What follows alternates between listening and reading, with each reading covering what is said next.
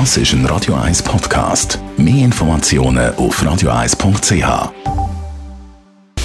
Radio 1 Anti-Aging Lifestyle Academy. Präsentiert von Preta Botte, Ihre Experte für Beauty und Anti-Aging Medizin in Horge, Talwil und Zürich-Rennweg.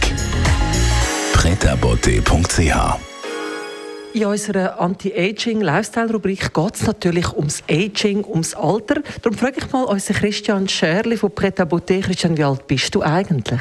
Gute Frage, Tamara. Ich habe es schon lange nicht mehr gemessen, muss ich sagen. Nach was messest du denn dein Alter?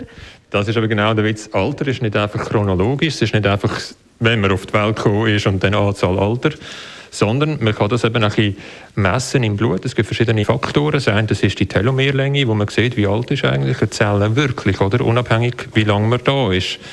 Und dann gibt es noch so etwas, das nennt sich Methylierung. Das heißt, welche Gene sind angeschaltet und im Verlauf des Lebens ändert sich das, die Muster von der Methylierung. Und wenn man das anschaut, dann spricht eben gewisse Muster sprechen für eher älter sein oder für eher weniger alt sein.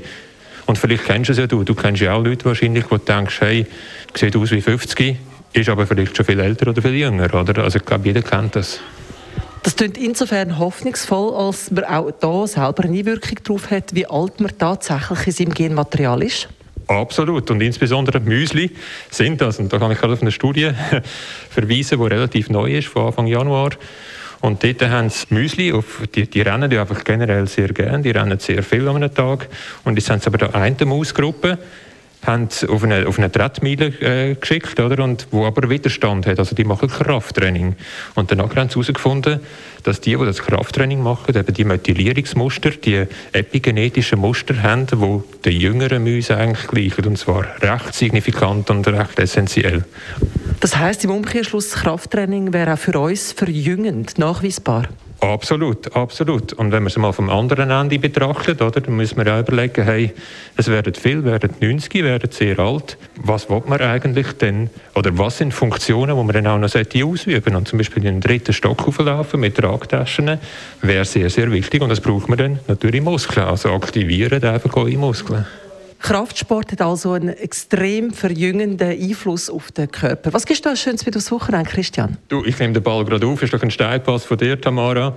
Mache Krafttraining, bleibe dran. Es braucht auch nicht viel. Einfach sagen, den Körpergewicht nehmen, Liegestützen machen und nur schon zwei Tage später den Muskelkater zu spüren, das Feedback vom eigenen Körper zu spüren, auch das neuronale Feedback. Allein das ist es einfach mega wert. Radio Eyes Anti-Aging Lifestyle Academy.